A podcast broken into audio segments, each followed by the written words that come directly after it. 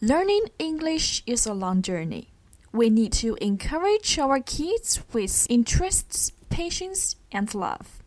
Now, join me with this story tour, and I believe the return will be more than you can imagine.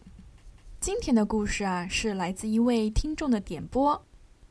在接下去的几期节目当中呢，我们都会播出 Maisie 系列的音频，欢迎您的收听。 Maisy Dresses Up by Lucy Cousins. Maisy has an invitation to Tallulah's fancy dress party. What can she dress up as? She looks in her dressing up box. She could be a pirate.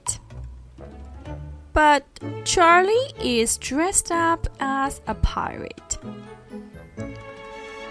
She could be a queen.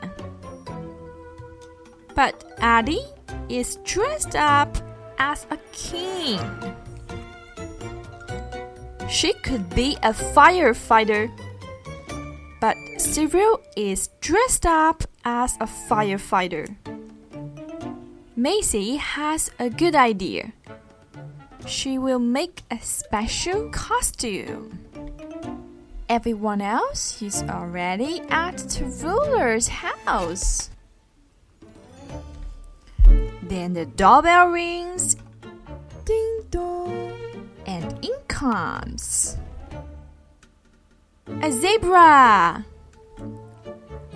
Oh, it's Maisy. Hello, everyone. It's party time.